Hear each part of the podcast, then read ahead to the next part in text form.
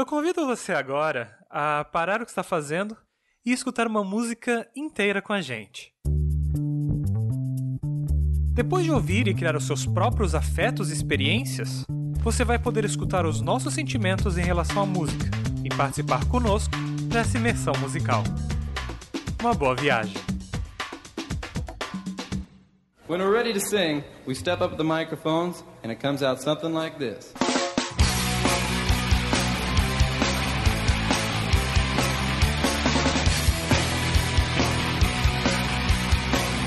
Long ago in a dusty village full of hunger, pain and strife, a man came forth with a vision of truth and the way to a better life.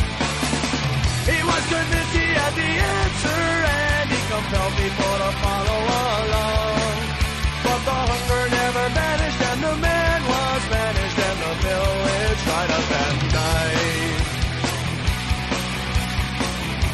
A time when wise men peered through glass tubes towards the sky.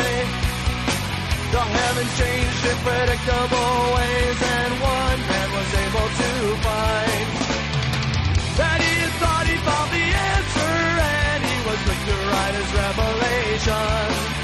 But as they were scrutinized in his colleagues' eyes, he soon became a mockery. Tell me about the answer, cause then another one will come along soon. I don't believe you have the answer. I've got ideas too. But if you got enough naivety and you got conviction, then the answer is perfect for you.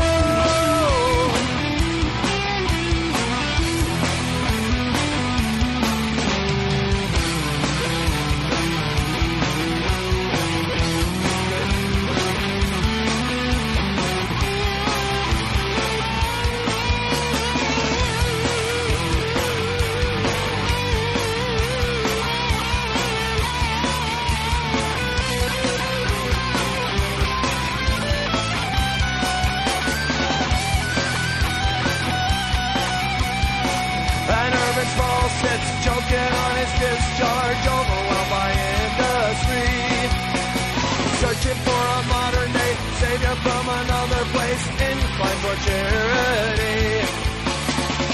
Everyone begging for an answer without regard to validity. The searching never ends, it goes on on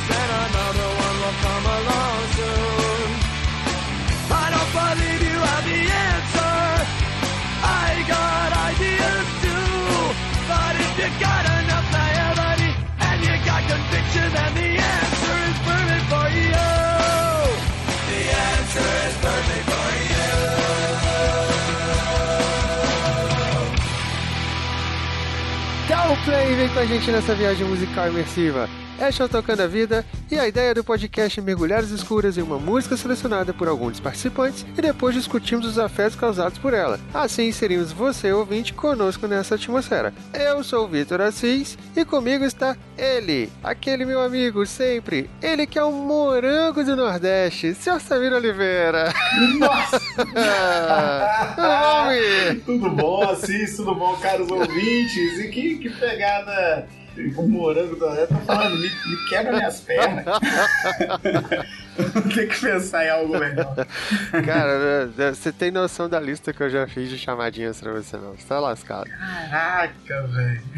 E conosco, Miss, tá aqui, meio que foi ali buscar alguma coisa, tem umas duas horas ainda não voltou, ali na estante. Domênica Mendes, tudo bom, Domênica? Opa, voltei, achei o que eu fui buscar lá. Tô bem, e vocês? Tudo bem. A Doc está de volta para gravar com a gente depois do. Esse que é o segundo, terceiro terceiro, o primeiro não é. Eu já me perdi. Ai, já não sei mais. Eu sou de humanas. A Dom agora volta aqui para gravar com a gente com uma música selecionada por um de nós, que na verdade fui eu que escolhi, né? Pra trazer Bad Religion nesse podcast tem que ser eu. Caros ouvintes, vocês tinham dúvidas? Claro que foi, mas eu não tive dúvidas de quem escolheu essa música.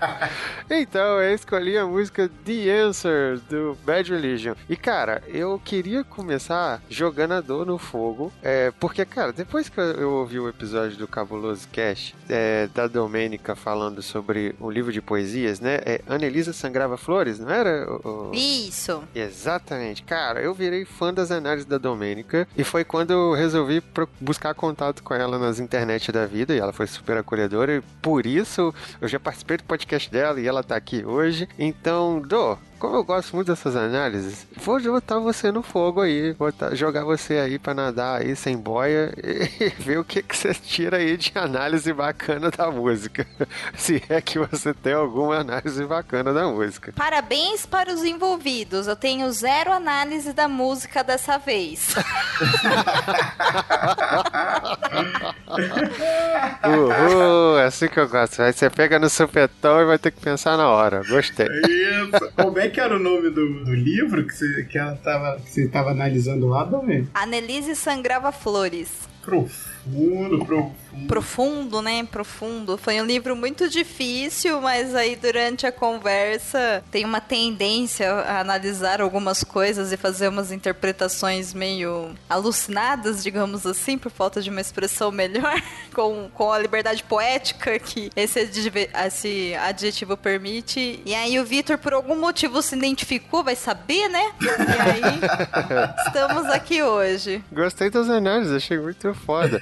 E, cara, Dom manda muito bem, mas isso só serve pra livro. Quando é música do Queen, ela, ela decide que não tem análises profundas, não, eles só resolveram fazer a música. E do ela também não tá muito afim de pensar sobre. É tipo isso. Vamos analisar essa música? Ai, não, não vamos não. Vamos ouvir só e tá bom demais. Ah, mas essa música, Cis, eu acho que não tem muito o que analisar. É uma sincera descrição de Mad Max. Nossa, achei agressivo. Posta mais. Diga aí então, Samir. Vamos começar por você. Eu não sei porquê. Me, me, me levou. Eu acho que é por causa desse início. Né, na vida empoeirada, cheia de fome, dor e conflito. Falei, caraca, o me lançou no, no mundo do Mad Max. Aí eu fiquei ali vendo quais outras partes da música encaixava nesse mundo que eu já tinha visto. Negócio de fome, cara banido, sabe? Fechou Mad Max e, tipo assim, tudo que vier aí vai ser acrescentando que essa, essa imagem que eu já quis. que justo. é um podcast de experiências, né? Não de verdades musicais. essa Não. foi essa experiência. Vamos lá, falando sério agora sobre isso, o que, que, que acontece? Eu tenho uma confissão a fazer. Ah, eu não acredito que eu vou falar isso e aí vai parar no feed de alguém nunca mais vai sumir isso da, da vida do mundo e da internet, mas punk rock não é a minha praia. Tan, tan, tan. Não me incomoda como aquela coisa horrorosa chamada Metallica, contudo... Ah, é, isso a Dor falava no episódio dela, do, de Legião, ela falava isso. Foram muitos minutos de Domênica destilando seus sentimentos conflituosos por Metallica, muitos minutos, mas enfim... Verdade. Punk rock nunca foi muito um estilo musical que, que me atraiu. Eu não tenho nenhum sentimento negativo, mas é aquela coisa também que eu tenho, tipo, menos 15 interesse, sabe? Não, não me atrai. Existe uma outra música que normalmente eu ouço e falo, ó, oh, que música incrível, mas aí também, assim, é uma música incrível por banda e é isso. E Bad Religion, embora eu saiba que é uma banda muito importante, eu nunca tive curiosidade de procurar nada sobre ela. Embora, muito provavelmente, eu deva conhecer algumas coisas devido às pessoas com quem eu cresci junto, a minha família e tudo mais. Mas assim, potato potato, né? Isso e assistir, sei lá, Família Dinossauro me construíram. E é isso, entendeu? Não tem validade nenhuma. É, então foi bem interessante ouvir essa música, porque ela me remeteu muito à questão do ritmo, né? Então foi uma coisa que eu realmente olhei e falei, é, não pra mim, né? Não, não, não pegou assim. Mas falando sério agora sobre a letra, eu acho que ela marca muita questão do que o próprio gênero se coloca, que é a questão de crítica social. Né, ele fala muito da questão de um, um, um, grupo, uma comunidade, enfim, chame como quiser, imagine como quiser a sua sociedade no mundo do Mad Max do Samir. Sim, sim. Tem que ser no Mad Max, viu?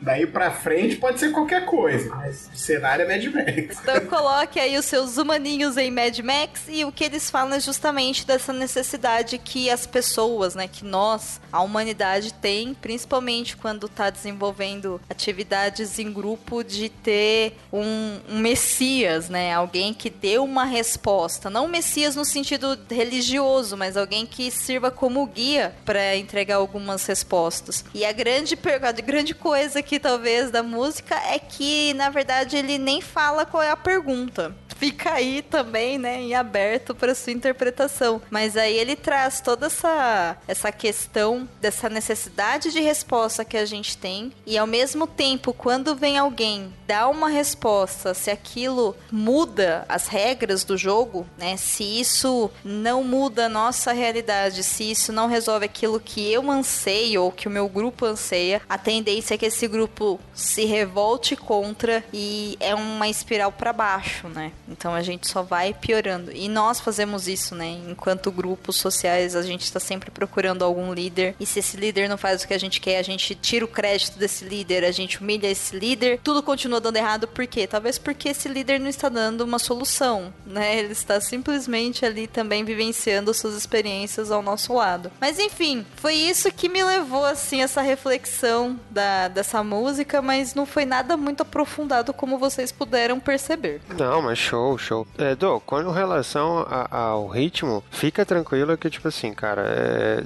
Bad Legion, é, eu acho que você, eu e meia dúzia que vão curtir, o resto sempre vai reclamar quando escolher Bad Legion nesse podcast, porque algumas pessoas vieram falar comigo depois que eu escolhi a primeira música, do tipo, ah, não curto muito o ritmo, ah, não gosto muito, outros falam assim, ah, muito agitado e tal, então assim, eu, tô, eu já tô tranquilo com relação à questão da, da galera não gostar do ritmo. Apesar de que eu acho que essa música ela é bem cadenciada, ela não é tão tão acelerada. Ela é, ela é bem calma, né? Ela é bem, o que ainda me chamou bastante atenção, porque normalmente eu não curto muito punk rock mesmo porque eu chamo de música de bater em rodinha, né? Todo show de rock que você vai, forma as rodinhas e as pessoas se batem. E normalmente eu sou aquela pessoa que tá saindo de fininho e indo parando a 10 km de distância. Nossa, eu sou a que tá entrando no meio da roda. É, então. eu imaginei, mas aí essa música realmente ela não dá vontade de ser bater nos outros, né? Ou de você expor essas coisas para fora. Então eu achei isso curioso, mas mesmo assim eu olhei e falei, né, não, sabe? Não, não, não. Mas tudo bem, é uma boa música, sem sombra de dúvidas. Só não marcou meu coração. Está tudo bem. A banda continua e eu também. E você, Assis? Você, Assis, qual, qual análise você fez desse cenário Mad Max da sua desse, desse cenário Mad Max. Né? você está tentando plantar uma ideia e você não vai conseguir, senhor Samir. Não, não, hipótese nenhuma, Mad Max. Então, e você, Assis, como é que foi a sua experiência de identificar o seu Messias perdido que foi assassinado brutalmente no universo do Mad Max? Então, cara, essa música pra mim, na verdade, né, como eu gosto de Bad Legion há um bom tempo, essa música é uma das mais antigas que eu conheço do Bad Legion, desde que eu comecei a ouvir a banda. Ela tinha na coletânea, inclusive, que eu peguei com meu primo para gravar, então eu ouço ela há muito tempo, é uma das primeiras músicas do Bad Legion que eu acompanho. E eu só curtia a vibe dela, eu tinha, eu tinha noção da, da ideia da, da letra, eu levava muito essa, essa discussão desse Messias, como a Domênica colocou. Pensava nisso também também, mas pensava muito sobre essa vibe religiosa também, até pelo nome da banda, né?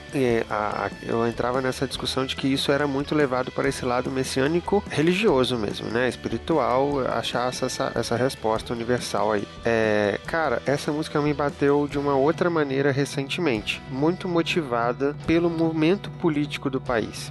Entendeu? Porque nós de fato hoje nós temos um Messias, literalmente no nome Messias, né? E que me incomoda muito, inclusive. E aí o que que acontece, né? Esse primeiro eu acho interessante que ela pode ser discutida em alguns pontos. Antes a gente viu um, um, um Messias que veio meio que do povo e tentou ascender, foi lá e como a Domênica bem colocou, ele foi, ele cai, né? A música diz isso, ele cai, ele, ele não suporta, ele é meio que escorraçado. É, alguma similaridade com um momento prisional do Brasil hoje, né? E aí depois vem um, novo Messias que vem para salvar com um país acima de tudo e um Deus acima de todos, que a gente tá vendo essa primeira parte. Quando o Messias chega nessa vila e ele tá prometendo tudo isso e as pessoas estão deslumbradas acreditando porque ele diz ter a resposta e a saída para todos os negócios e as pessoas não conseguem ver que quando a gente cria essa, esses Messias, eles vão ascender e eles vão cair e eles não têm a resposta, né? E eu fiquei pensando muito, essa música tocou muito na minha cabeça durante esse período das eleições do Brasil, né, no fim de 2018, porque eu acho que as pessoas estão muito deslumbradas achando que acharam resposta para tudo, né? E, e, e eles estão errados porque eles não disseram 42, eles estão achando que a resposta é o Messias e, né, e isso prova que eles estão errados, né? Que obviamente a resposta é 42. Ah, é, ele realmente não fala da pergunta, como a Domênica colocou. Porém, eu acho que a grande pergunta é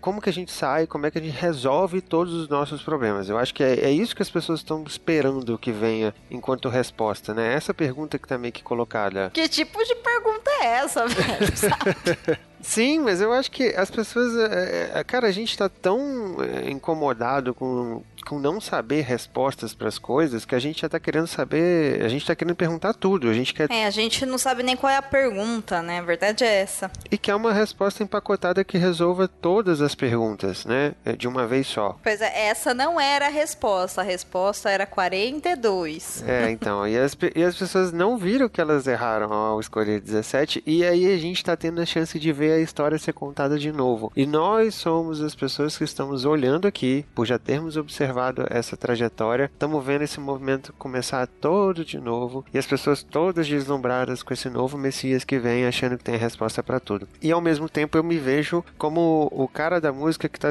tá falando assim: não me diga que você tem as respostas, porque eu tenho ideias também. Porque as respostas desse que, Messias que está vindo não comportam as minhas ideias, não comportam as, as possíveis respostas que eu tenho para dar. E ele não me representa nesse sentido. Então, assim, por isso que eu fiquei muito com essa música música na cabeça, cara. É, é, as pessoas acham que acharam a resposta para tudo e estão descartando qualquer resposta que seja diferente. E é isso que tá me incomodando. E é por isso que essa música voltou a tocar muito na minha cabeça, ficar repetindo. É, né, não me diga que você tem a resposta, porque outra vai vir em breve, né? Daqui a pouco essa resposta vai cair, ela não vai se sustentar e você vai procurar um novo Messias achando que vai ter a resposta de novo para tudo. E cara, eu tenho as minhas próprias ideias de qual seria essa própria, essa, essas respostas para sair dessas situações que a gente se coloca. Então, essa é a minha análise da letra da música e da questão da música para mim nesse momento. É interessante essa análise política que você faz, mas eu fico pensando em, em, como não tem como relacionar um momento político com a campanha que foi feita pelo atual presidente eleito. Inclusive, ironicamente, porque a vida tá aí para para fazer graça com a nossa cara, o fato dele também ter o nome de Messias e o quanto as pessoas estão, na verdade, desejando uma resposta que vem, sei lá, entre aspas e muitas aspas, mas talvez do céu, né, algo meio místico, meio divino, mas elas, né, justamente o núcleo de pessoas que quer essa resposta, que vê essa divindade, que se identifica com essa linha de pensamento, ignora os preceitos de outros messias que eles mesmos reconhecem. É isso, né? Então eu fico pensando porque é interessante você falou assim, ah, todo mundo quer uma resposta, mas no sentido de direitos humanos, por exemplo, todo mundo já tem a resposta. A resposta é você respeita, a resposta é você não prejudica, a resposta é você não mata, você não rouba, você não estupra, você não violenta, você não declama ódio, você trabalha, você é honesto, você constrói, você reconstrói, você se, né, descobre, você se reconstrói que seja. Eu falei reconstrói duas vezes, mas eu quis dizer reconstruir a sociedade, né, e, e se reconstruir nesse processo, porque é impossível fazer uma coisa sem fazer a outra, tá tudo muito simultâneo ali. Entende? Então são coisas que assim, nós sabemos, nossas crianças sabem, mas nós esquecemos em alguns momentos da vida e justamente as pessoas que tendem realmente a esquecer são aquelas que estão agora desesperadas querendo que não aprender, mas estão querendo fugir da sua responsabilidade de fazer alguma coisa. Por isso que elegeram essa pessoa em específico na minha singela análise, entendeu? E eu acho que a música também dá conta disso, que é, é o momento em que ele fala, mas se você é ingênuo o suficiente e tem convicção, então a resposta é perfeita para você. Porque para você poder ignorar todas essas outras eh, opções, você vai ter que se fechar, de certa forma simular uma ingenuidade, sabe? Ou, ou se tornar ingênuo, por assim dizer, né? De, de fechar os olhos para uma série de coisas e aí acreditar de forma tão convicta que a resposta vai ser perfeita. Nós três aqui, nós estamos na última parte da música, né? Que todos estão, todos estão implorando por uma resposta, sem se preocupar se ela é válida, mas a pergunta nunca termina e ela segue pela eternidade, né? É, a gente tá nessa coisa aí, a gente sabe que, essa, que algumas coisas não terão respostas, mas né, a gente já não é ingênuo nesse ponto de acreditar que a resposta vai ser perfeita pra gente, mas a gente vai ficar aí, né? A dúvida é o que vai motivar a gente a continuar é, buscando coisas novas. Então, é, eu eu, eu concordo com você, é, Domênica. Eu, eu, na verdade, eu acho exatamente isso. Essas pessoas, muitas vezes, elas são guiadas por outras pessoas que dizem como, né, que meio que ajudam a trilhar a linha de pensamento. Então, tipo assim, são pessoas de, de ditas a elas, que elas aprenderam a dar um lugar de notório saber a elas, né? Então, tipo assim, uma referência, por exemplo, espiritual, porque talvez você, eles não se sintam aptos a ler a, o livro sagrado e achar as respostas lá. Então, alguém tem que dizer e algumas pessoas foram lá e disseram. Então, aperta 17 lá que essa é a resposta né? Então. É que é um pouco mais complexo do que isso, e eu acho que também a gente só considerar esse fator é no mínimo irresponsável. Embora eu entenda o que você está falando, né? Mas eu acho que no sentido mais coletivo, o que realmente complicou, e vai muito de encontro com a análise que o Samir fez da música, da questão do Mad Max, é que nós vivemos tempos que, que não são nossos, exclusivamente nossos, mas é um século de muita dominação de ideias. Ah, os tempos são corridos e aí o ódio retroalimenta a máquina de notícias falsas e nós sentimos medo de tudo o tempo todo. Nós sentimos medo de sentir medo, sabe? e aí, quando a gente tá nesse campo minado com medo, arisco, com ódio, semeando ódio, encontrando ódio, enfrentando tudo mais, a única coisa que a gente quer é um respiro. E no meio disso tudo, a maior parte das pessoas realmente não tem uma vivência ou uma preparação para para conseguir perceber o grau de manipulação que elas estão tendo. E isso é muito complicado, mas não é uma exclusividade do nosso tempo. Infelizmente, não é algo que vai acabar no nosso tempo, nem no tempo dos nossos filhos ou dos nossos netos, mas cabe a nós que estamos aqui agora fazermos a nossa parte para não piorar a situação. Então também existe um certo ego nosso que tende a ou eu quero passar pelas piores experiências porque eu acho que eu vou sobreviver e ser incrível, uhul, ou não, eu quero um mundo perfeito porque é isso que eu mereço. E na verdade, somos seres da natureza, né? Nós nos transformamos e a natureza vai seguindo o seu próprio rumo. Então é bem interessante a gente perceber isso porque isso na verdade nos convida a nos refletir. Isso nos convida a pequenas reflexões, tanto no nosso espectro micro quanto no macro de atitudes que nós podemos tomar. E em tempos como os nossos, onde está todo mundo com muito medo de tudo, a gente acaba perdendo a noção. Porque não, gente, não vai ser tão ruim quanto a gente tem medo que seja, e igualmente não será tão bom e certeiro quanto as pessoas que elegeram essas pessoas acreditam que será. Porque não é assim que as coisas funcionam, independente de qual candidato ganhar, independente do tempo tempo né? Nós não vivemos uma utopia, nós somos seres humanos, nós estamos em eterno aprendizado e nada é imutável, tudo é extremamente flexível e imutável. Então é bem interessante a gente perceber isso, porque a gente notando isso, a gente consegue conscientemente tomar decisões a respeito das coisas. E eu acho que esse é o momento de nos tornarmos protagonistas das nossas histórias e das nossas vivências e percebemos coisas e assim, abrir mesmo a mente e, e esse processo de aceitação, tanto pessoal quanto social, para a gente conseguir entender o que as outras pessoas estão falando e até mesmo o que nós estamos reproduzindo ou falando, porque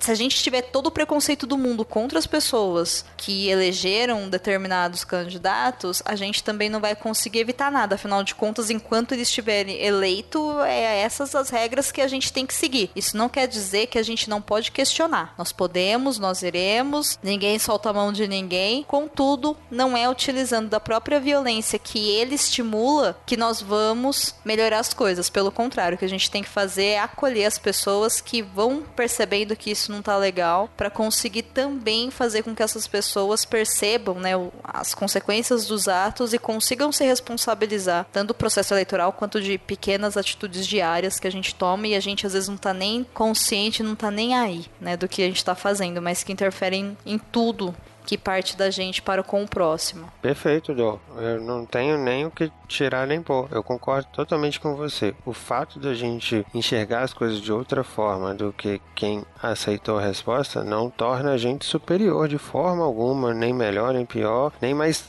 às vezes nem mais preparado para lidar com essas questões, né? Para achar essas respostas. A gente só é, não acolhe essas respostas como as verdadeiras. Então, eu concordo plenamente com você. E, não é criando esse, essa barreira que vai fazer diferença, mas que olhar para essas coisas e olhar essa construção messiânica que é formada incomoda, incomoda. E não é interessante assim que hoje é essa essa função messiânica é exercida pelo Messias mesmo. Né? Mas essa função já foi do Lula também, sabe? Lá atrás era ele que fazia esse papel messiânico que viria e iria acabar com todos os problemas. Sabe, é impressionante assim, como o tempo passou e como a gente continua meio que ingênuo na escolha dos, dos presidentes. É, eu não quero um presidente, eu quero um super-homem, eu quero um Messias. Eu quero alguém que vai lutar, que vai vencer, que é o, que é o, o bastião da honra, da dignidade, sabe? Eu acho que essa distorção atrapalha muito. Eu não, eu não julgo quem votou nele, nem nada. Mas pensei, cara, por que você votou? Ah, eu votei porque eu acredito nas propostas dele, eu quero o presidente. Perfeito.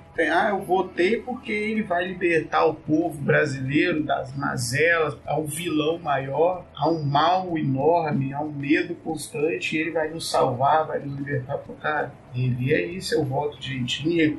Porque depois, com essa mesma narrativa, com essas mesmas emoções, só mudam o presidente igual na letra mesmo fala, só muda o Messias. A ideia do Salvador, de alguém que vai vir para nos salvar, ela permanece intacta. O que muda é o Salvador, quem vai vir para nos salvar, sabe? É, até o que ele fala na resposta. É, essa procura ela nunca termina, ela segue por toda a eternidade. A gente fica sempre procurando. E como a Domênica falou antes, a gente, ao fazer isso, nos abstemos das nossas responsabilidades com o que está acontecendo.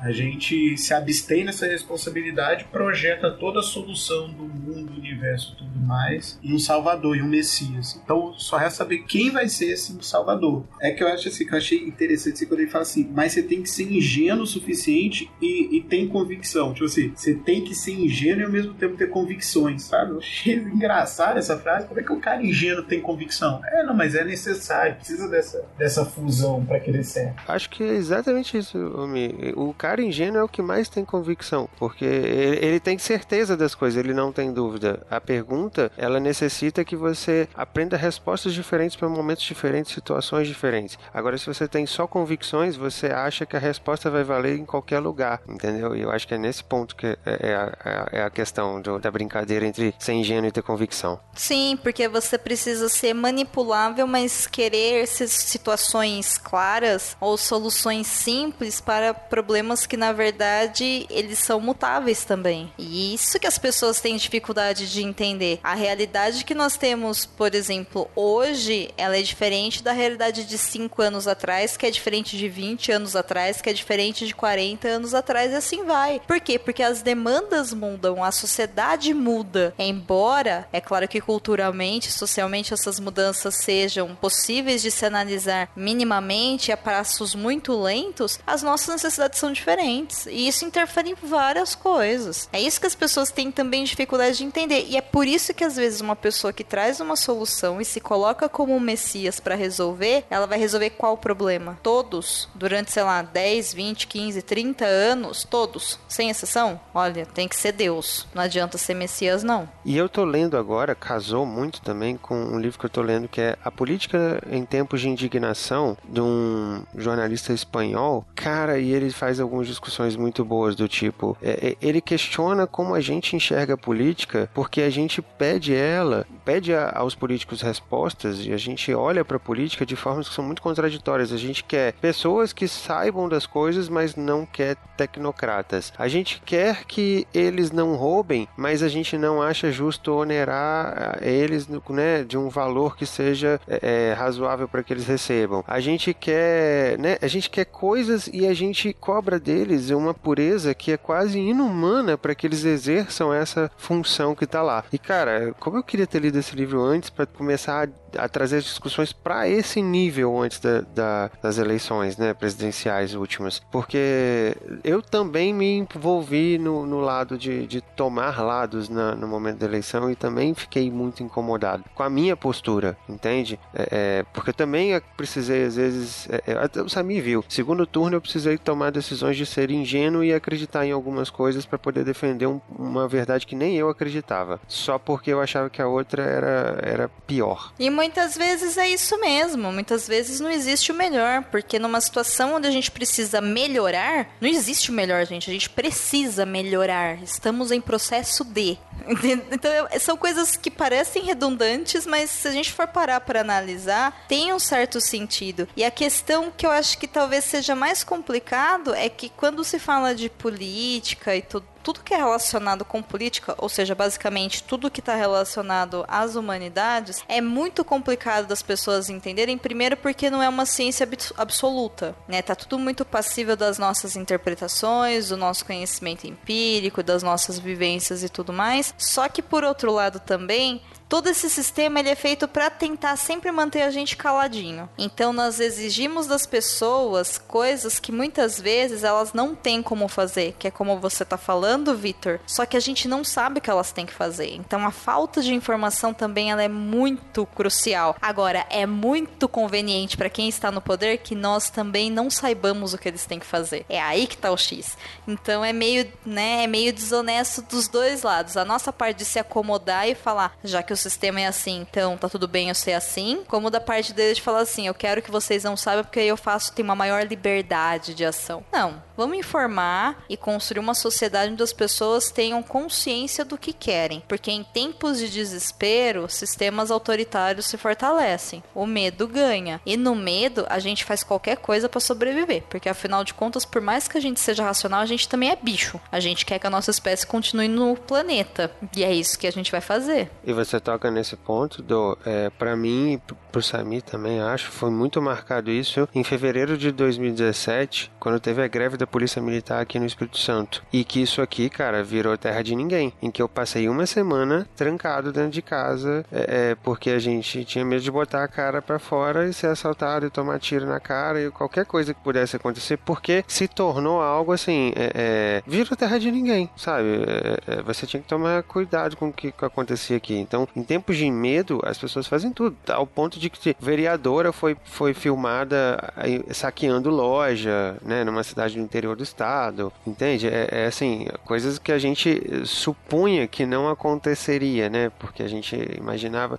É muito fácil nessa hora é, imaginar assim, não, mas quem vai roubar é o pobre favelado. E aí tá a vereadora lá. Porque, tipo, ela é gente como a gente, tá? É humana antes de qualquer coisa, né? Então, é, em tempos de medo, faz-se tudo que, que você tiver as mãos para poder se defender. Então, novamente, só concordo com você. Tem um livro que ele é. Ele tem uma partezinha meio entre aspas, difícil, talvez um pouco indigesta, que tem muito conteúdo de filósofos e sociólogos e tudo mais, mas no geral você pode simplesmente pegar as referências e seguir a vida. Ele se chama Ética e Vergonha na Cara. Ele é do professor Clóvis de Barros Filhos com o, o Cortella. É uma conversa dos dois. E assim, é simplesmente absurdo, porque eles conseguem explicar o que, que é a ética e eles conseguem trazer um panorama pra gente do que ainda pra gente é muito nebuloso no sentido de que justamente porque nós vemos tanta intolerância, o grau de intolerância ele é menor, mas esse processo social da gente não aceitar mais a intolerância nos convida a ser intolerantes com os intolerantes, entendeu? Ou seja, seja, na prática, assim, as coisas não estão tão feias quanto a gente imagina. Por quê? Porque a gente já melhorou algumas coisas e quando a gente melhorou, a gente percebeu que não era legal ter aquelas coisas erradas. Por isso que a gente tá olhando as coisas de outra forma. Contudo, a grande pergunta é: o que que faz, por exemplo, uma vereadora fazer um saque numa loja? É o fato de que ela se construiu dessa forma, então ela acha isso normal? Ou é o fato de que estava todo mundo fazendo, então ela estava agindo como um grupo social? Ou é o fato, entendeu? Por, o que, que impede a gente de assaltar uma loja hoje? São as câmeras ou é o que eu acredito? Então é um exercício muito de, de própria filosofia mesmo contemporânea e que ajuda a gente a entender um pouco mais da, desse momento que a gente vive, né? O mundo de hoje, o nosso mundo, as nossas relações e também acaba sendo um convite para a gente poder analisar o nosso comportamento e as nossas expectativas e tudo mais. Eu super recomendo de verdade, eu acho que vocês vão sair de lá pessoas melhoradas comparadas com as versões de vocês mesmos de hoje. Mi, você que falou um pouquinho menos aí, então, cara, dá pra gente aí as suas considerações finais aí sobre a música e já emenda aí com o que você quiser deixar aí de rede social e tudo mais. Bom, eu acho que foi uma discussão muito boa sobre a música, sabe? É, o Bad Religion ele tem essa capacidade de fazer umas, umas críticas sociais muito legais, assim, bem, bem reflexivas e, e, nessa música especial eu fiquei impressionado como ele conseguiu linkar a situação do, sabe, dessa escolha de um, de um mito, de um messias, de algum salvador com o cenário de Mad Max. De parabéns, Mad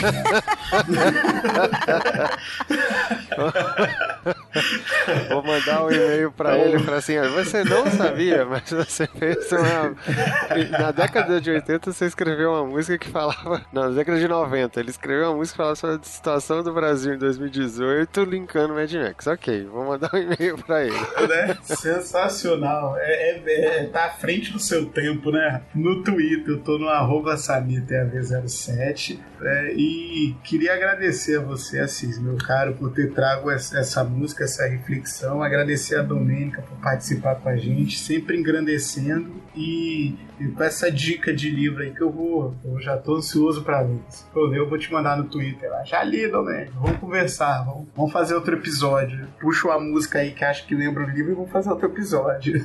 Nossa, demorou, tô dentro.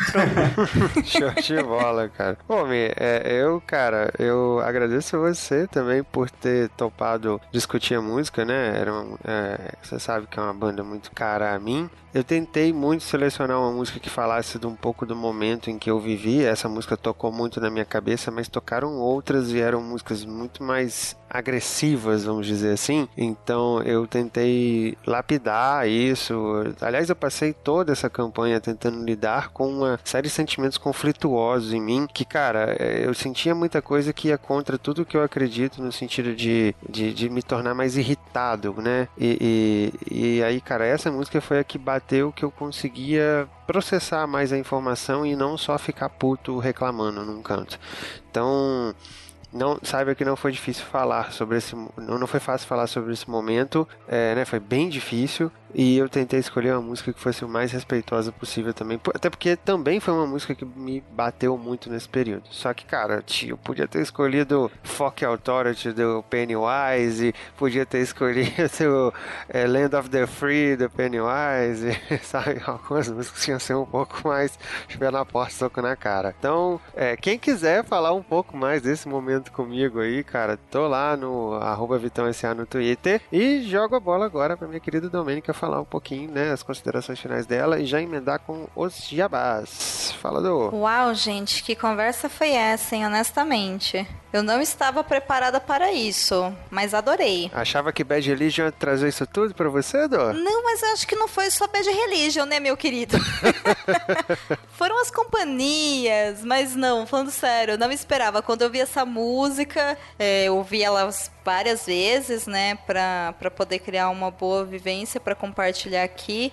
Em nenhum momento me passou pela cabeça algo nesse sentido. E olha que curioso, né? O poder que, que uma conversa, que um diálogo respeitoso pode trazer pra gente. Então, foi muito bom poder compartilhar com vocês desse momento. E eu espero que tudo que a gente falou, de certa forma, ajude, ou seja útil, ao menos, para as pessoas que também estão nos ouvindo. Para quem quiser me ouvir mais vezes, não falando de coisas tão sérias, mas falando de coisas tão sérias quanto. é, eu tô sempre lá no Perdidos na Estante, o podcast de literatura que eu apresento no site Leitor Cabuloso. Vocês encontram o podcast em todas as plataformas de agregadores de podcast também agora no Spotify. Também temos um padrim, então, por favor, quem puder, apoia nós. E também sou a responsável pelo podcast delas, tanto a campanha quanto o feed. Também para todas as mulheres que queiram gravar os seus próprios episódios ou ter os seus programas publicados, só entrar em contato com a gente através do site, que é o podcastadelas.com.br, que a gente conversa e faz acontecer. No mais, é sempre um prazer estar aqui, gente. Espero que todos fiquem bem e fiquem seguros. Muito obrigado pela companhia, pela confiança, pela amizade, pelo espaço. E vamos que vamos. Ninguém solta a mão de ninguém e viver é bom. Então não vamos desistir disso tudo só porque algumas pessoas de índole e ideias erradas estão no poder. Isso não vai ficar para sempre, mas cabe a gente também fazer alguma coisa para evitar que fique. Então, com calma, respeito e na cultura de paz a gente consegue. Educação eu acho que é fundamental nesse sentido e a informação também.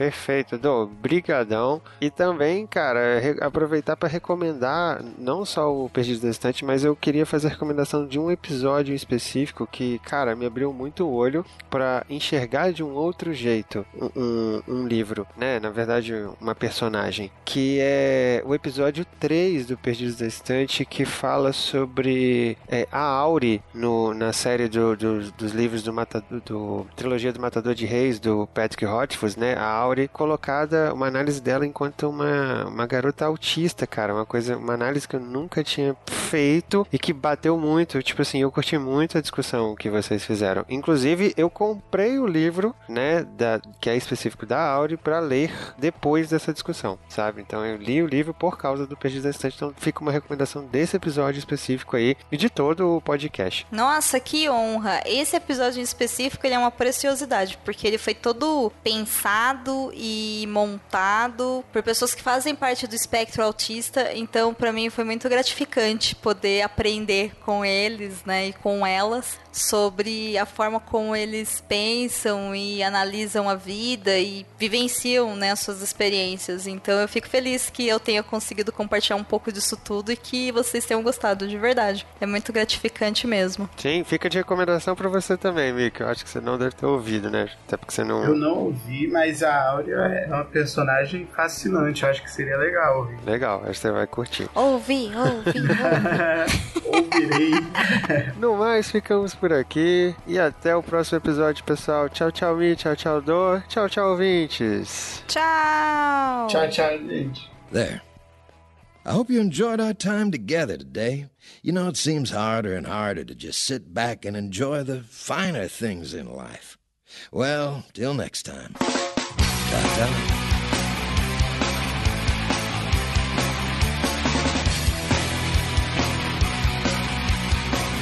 Long ago in a dusty village full of hunger, pain and strife A man came forth with a vision of truth and the way to a better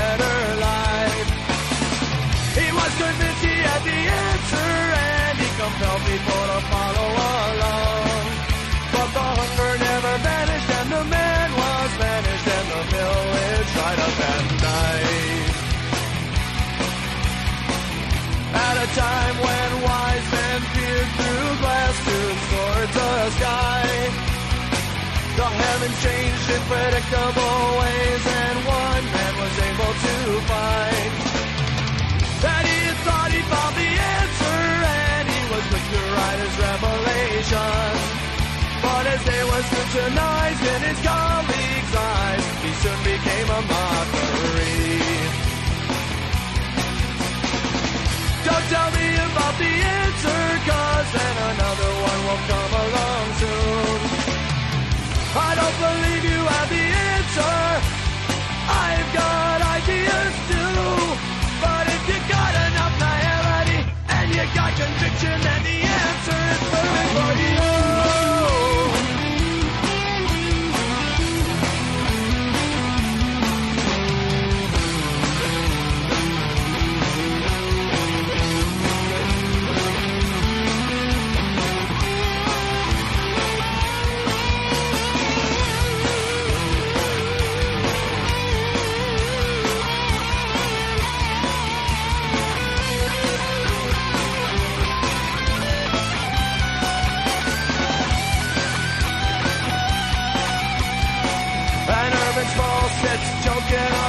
Discharge, overwhelmed by industry. Searching for a modern day savior from another place, inclined for charity. Everyone begging for an answer without regard to validity. The searching never ends, it goes on and on and on for eternity.